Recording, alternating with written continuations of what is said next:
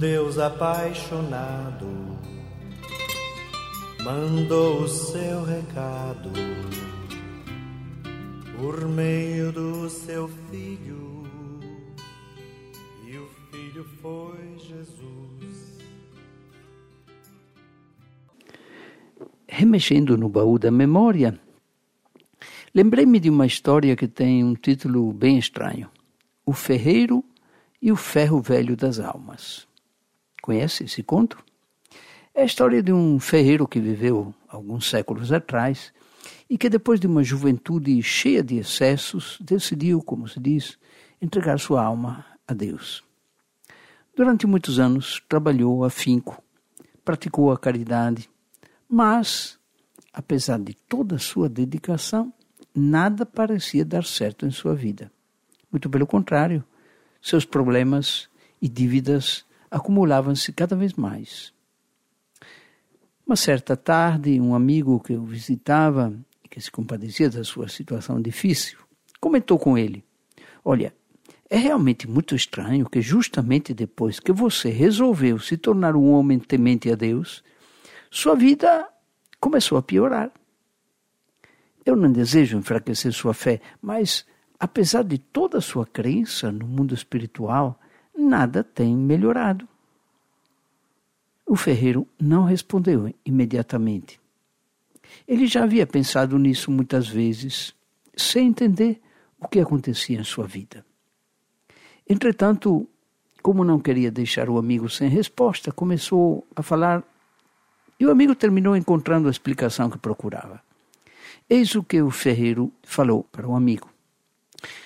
Eu recebo nesta oficina o aço ainda não trabalhado e preciso transformá-lo em espadas. Você sabe como isso é feito? Primeiro eu aqueço a, a chapa de aço num calor infernal, até que fique vermelha. Em seguida, sem qualquer piedade, eu pego o martelo mais pesado e aplico vários golpes, várias marteladas, até que a peça adquira a forma desejada.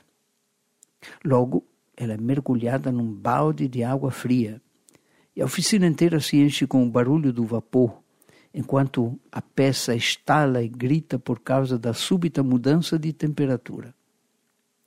Tenho que repetir esse processo várias vezes até conseguir a espada perfeita. Uma vez apenas não é o suficiente. O ferreiro deu uma longa pausa e depois continuou. Às vezes, o aço que chega até minhas mãos não consegue aguentar este tratamento. O calor, as marteladas e a água fria terminam por enchê-lo de rachaduras. E eu sei que jamais se transformará numa boa lâmina de espada. Então eu simplesmente o coloco no monte de ferro velho que você viu aí na entrada da minha ferraria. Mais uma pausa e o ferreiro concluiu. Sei, sei que Deus está me colocando no fogo das aflições.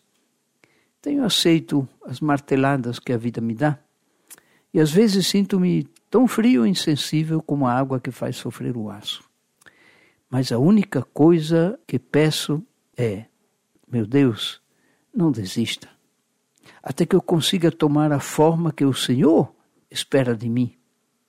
Tente da maneira que achar melhor pelo tempo que quiser. Mas jamais me coloque no monte de ferro velho das almas.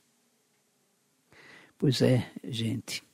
Não dá para imaginar quantas coisas impossíveis as pessoas resolutas e perseverantes conseguem fazer. Então, é preciso pertencer a esse time.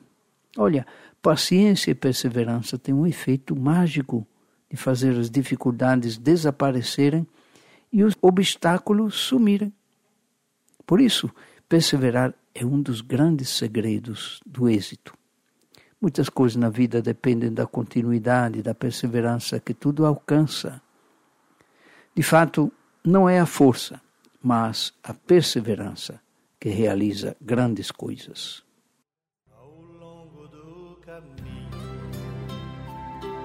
existe um pão e um vinho enchem de sentido a vida de quem vai.